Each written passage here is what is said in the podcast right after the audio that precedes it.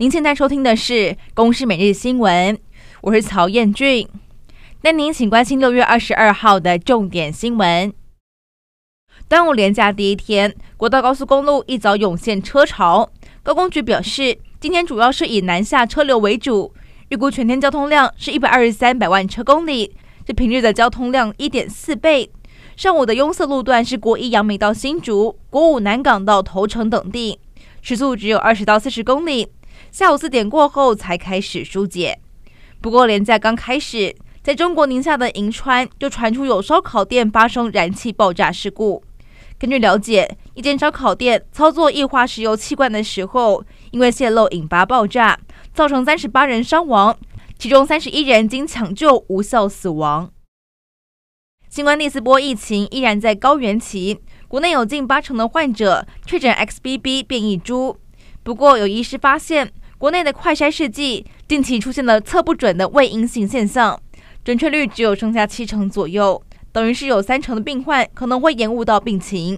所以呼吁，当长者出现快筛阴性，但是有症状、有明显接触史、周边家人都确诊的情况，或是长辈突然昏倒、休克、呼吸衰竭等症状，都应该要直接做 PCR 裁检。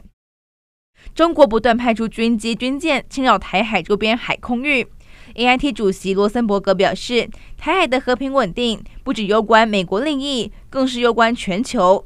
谈到美方会持续的协助台湾自我防卫，而且印太司令哈里斯是喊话华府，对台海议题应该要将战略模糊转向清晰。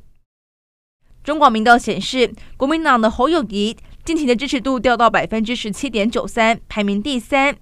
而曾表态力挺郭台铭的国民党立委陈玉珍就建议设定防专条款，门槛可以设在百分之十五，被解读是要逼退侯友宜。